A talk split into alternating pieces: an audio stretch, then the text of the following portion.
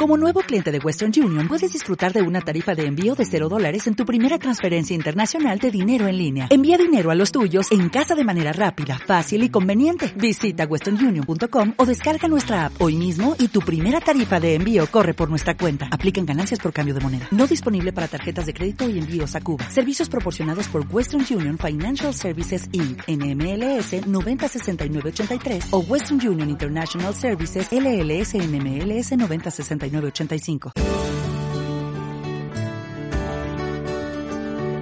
y IOBE, cuidamos del medio ambiente. Creamos futuro. IOBE te ofrece este espacio.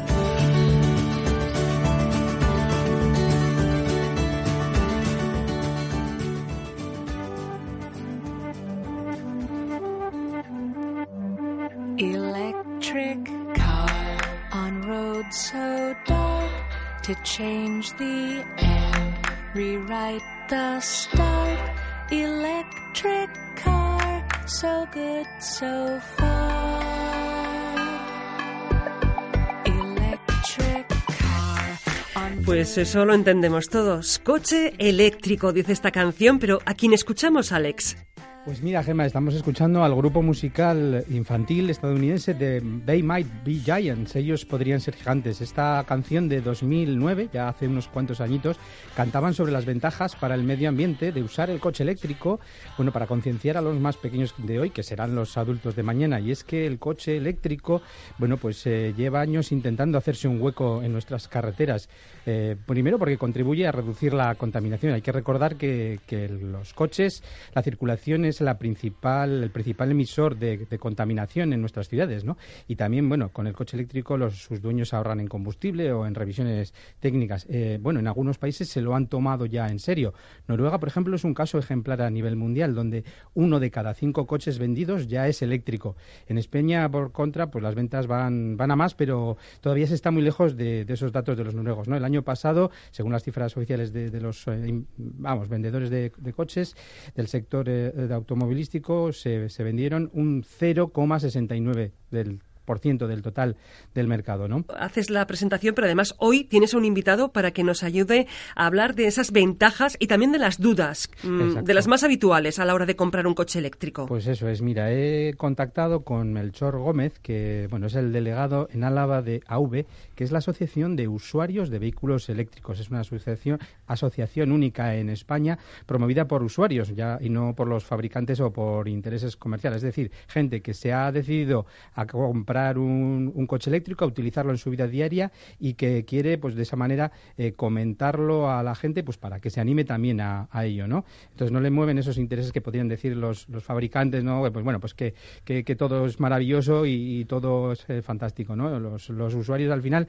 verán cosas buenas, pero también verán otras cosas que no son tan buenas, por lo menos en estos momentos, ¿no? Y bueno, pues eh, Melchor en concreto vive en Ollón, en Álava, que se, bueno, él se desplaza, nos contaba desde hace cinco años en coche eléctrico, lleva ya cinco años eh, utilizando este vehículo eh, eléctrico hasta, hasta Vitoria-Gasteiz y trabaja como profesor en el Departamento de Ingeniería Eléctrica de la Universidad del País Vasco, en la escuela en concreto de Ingeniería de, Vitoria-Gasteiz, de la capital vasca. Eh, bueno, con su coche eléctrico nos, nos cuenta que lleva ya 85.000 kilómetros recorridos, o sea, que, que, está muy bien para un coche para un coche eléctrico, bueno, para cualquier coche en realidad, ¿no? Y bueno, además de coche eléctrico, tiene bici eléctrica y una instalación fotovoltaica en su vivienda, que bueno, que se ve que es un convencido de las energías renovables, ¿no? Y entonces... Pero Alex, hay mucha gente que tiene dudas sobre el futuro del coche eléctrico, 85.000 kilómetros, cinco años utilizando el coche eléctrico. Melchor Gómez, eh, muy buenos días. Buenos Oye, eh, 85.000 kilómetros, digamos que ya le has hecho el rodaje más que necesario para saber que en un futuro y que en cinco años no te da, entiendo, más problemas que un coche de, gasolina, por ejemplo? Muchísimo, pero ninguno. ¿No te ha dado ningún problema? Ningún Las revisiones se limitan exclusivamente a cambiar el filtro del polen. Del polen. Del polen del habitáculo. El resto, cero. O sea, esto de los, filtros, el tema del aceite, de los cambios de todo lo que da el coche, de, el coche convencional de gasolina, diésel, etcétera, que siempre hay que, que sacar algún tema nada. Nada, ningún problema. Y no será porque no le haces kilometraje, porque en cinco años la media suelen ser 10.000 kilómetros. En tu caso se duplica. 18.000, sí, sí, son Por eso se 18.000 duplica. ¿Por qué empezaste a utilizarlo?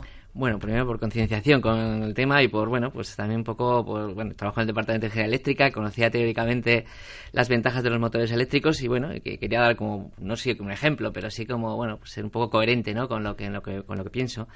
Eh, pues lo que han comentado anteriormente, pues si tenemos un motor que es mucho más eficiente, consume una cuarta parte de energía que, que los otros, eh, no contamina, su contaminación es cero localmente, con eso ya sería suficiente, que mm, eh, globalmente reduce un 80% las emisiones de CO2 por cada kilómetro que recorres, pues ya con eso sería suficiente.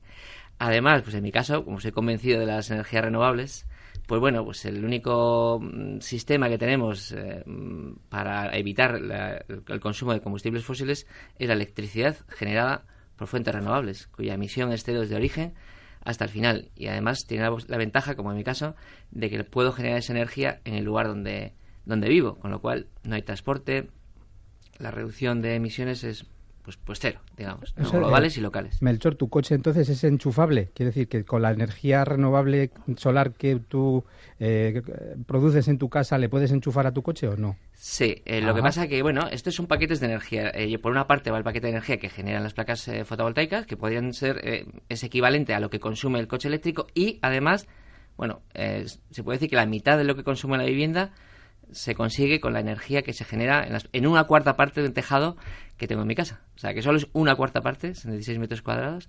El resto, lógicamente, como la construcción no estaba pensada para poner placas fotovoltaicas, imaginaos si todo el tejado hubiera estado pensado para poner placas fotovoltaicas. O sea, con una cuarta parte del tejado genero la energía que consume el coche eléctrico para recorrer esos 18.000 kilómetros y la mitad de la energía eléctrica que consume la vivienda. Tu autoabastecimiento es casi, casi, casi completo. Faltaría el 50% Ciento de la casa. de del consumo de la vivienda, que es menor que, que el consumo del coche eléctrico, lógicamente. Claro, cuando no utilizas el coche ya puedes abastecer toda tu casa. Sí, sí, si no tuviera el coche eléctrico, sería, tendría excedentes de energía. Eh, ¿Has conseguido convencer a tus vecinos en Ollón eh, viendo la rentabilidad que tiene ello? Pues eh, es difícil, es difícil. Hay gente que sí que está movida, pero les falta como ese último impulso, ¿no? Lógicamente, la, primero que, la primera dificultad que se plantean es el, coste inicial. La inversión inicial, lógicamente, como pasa en las placas fotovoltaicas, como pasa en cualquier eh, tecnología nueva, pues la inversión es importante. Y claro, entonces el ahí se, paran, ¿no? No, piensan más. Yo les digo, bueno, pensad de cuánto te cuesta un coche cuando recorres eh, 100.000 kilómetros, por ejemplo. Tienes que contar el coste inicial más lo que has consumido de gasolina. Si lo haces con el coche eléctrico, habrás conseguido reducir, yo le digo, si haces 100.000 kilómetros, habrás conseguido reducir 7.000 euros que tienes que tener en cuenta. Tendrías que tener en cuenta lo que te ha costado inicialmente el coche de gasolina o diésel, más esos 7.000 euros si no te hubieras comprado el otro. O lo que te ha costado el coche de gasolina, o sea, de, de eléctrico, restarle esos 7.000 euros O sea, respecto al otro.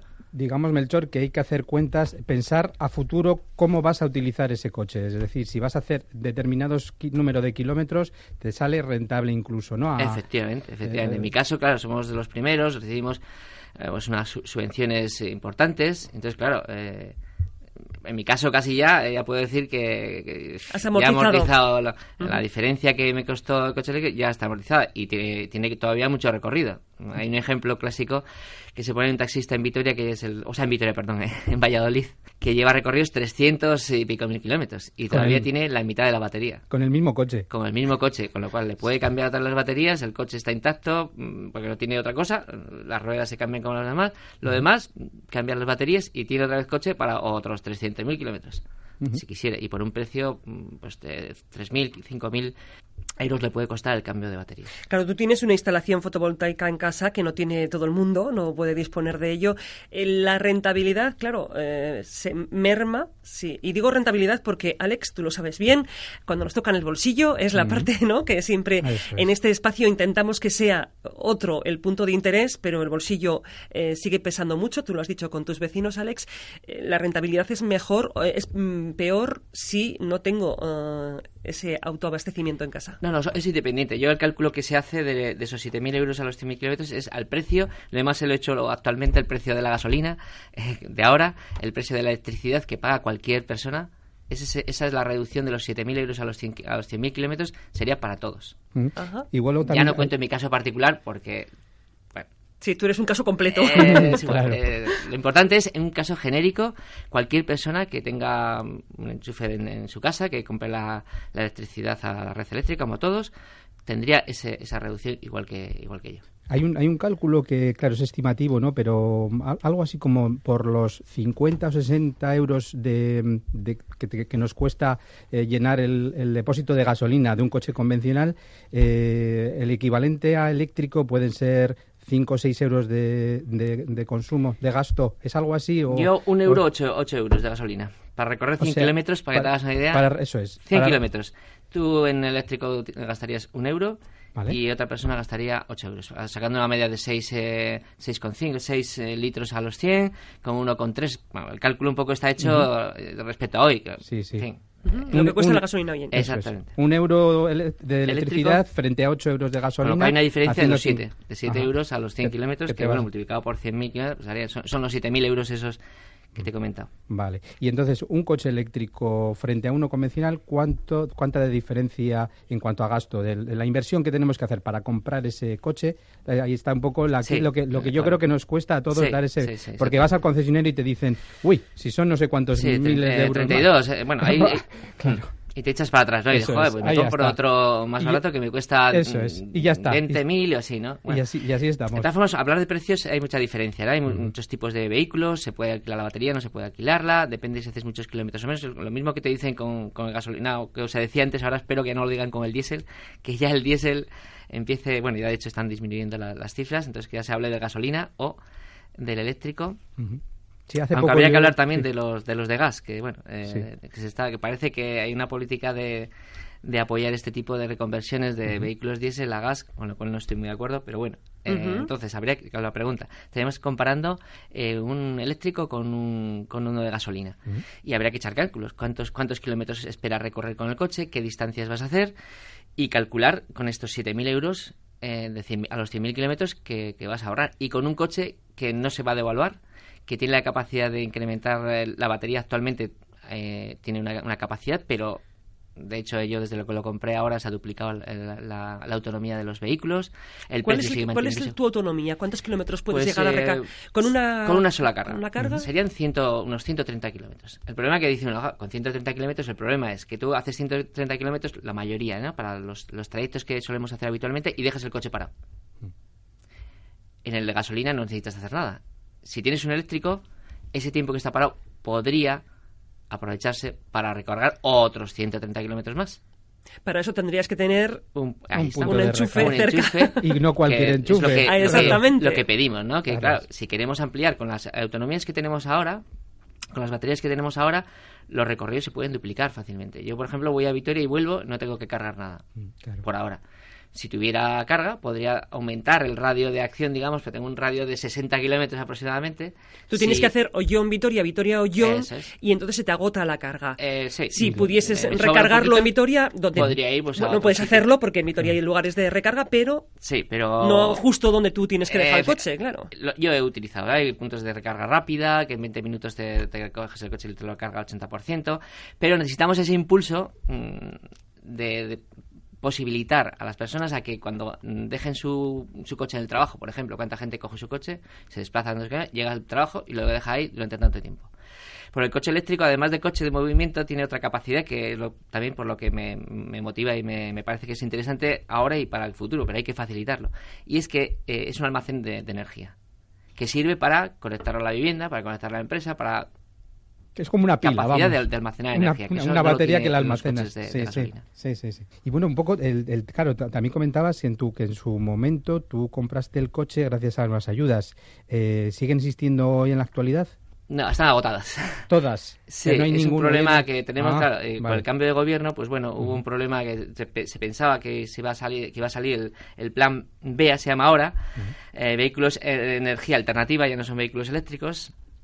Y claro, con el cambio de gobierno pues se ha paralizado. Pero mm, eso es un problema que tenemos. Tenía que haber una continuidad en las ayudas y no esperar que cuando salen se agotan en dos minutos, eh, bueno, en dos minutos, bueno, en dos horas eh, se, se agotan rápidamente y no llega para tanto. Entonces la gente tiene que esperar hasta la siguiente convocatoria para volver otra vez a, a comprar otro coche eléctrico. Eso, en claro, en eso penaliza, no podemos ir a empujones, tiene que ser algo continuo si queremos apostar mm, sobre este tipo de vehículo, que yo creo que es el futuro y que nos está costando demasiado tiempo darnos cuenta y porque bueno, necesitamos estímulos, lógicamente, ¿no? Como todas las tecnologías que se tienen que desarrollar han tenido estímulo, energía nuclear, el carbón, el gas, todos han necesitado sus estímulos. El coche inicialmente, el coche eléctrico necesita estímulos. En, Bueno. en Me- Melchor, en, en Euskadi no hay ninguna, eh, digamos, a nivel gobierno vasco, de otras instituciones, comunidades autónomas, incluso ayuntamientos, no hay ninguna ayuda eh, en este sentido. Actualmente no.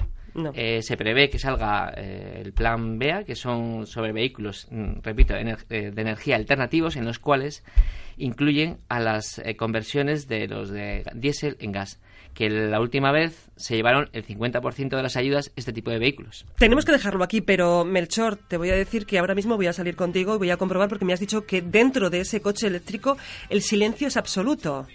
Efectivamente. Yo ya le, le he dicho al principio lo del el silencio se mueve. El silencio se mueve. Es la frase que me gusta. Qué frase. Gracias. Melchor. Un Muchas saludo. gracias, Melchor.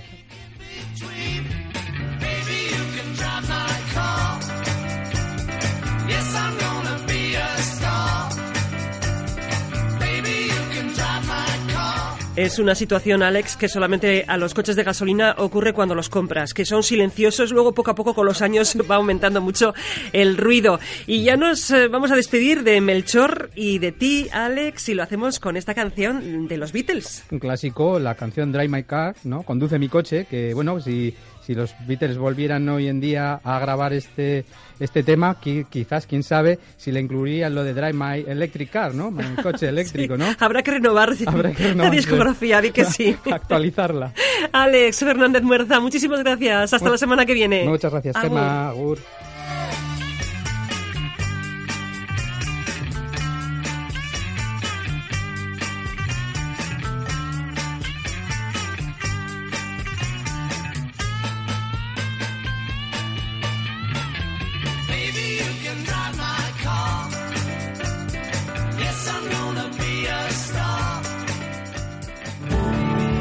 En IOB trabajamos para conseguir hábitos de vida más sostenibles que ayuden a luchar contra el cambio climático y a adaptarnos mejor. Trabajamos para promover la economía circular y disfrutar de nuestro patrimonio natural. En definitiva, en IOB cuidamos del medio ambiente, creamos futuro. IOB. Gobierno Vasco, Euskadi, bien común.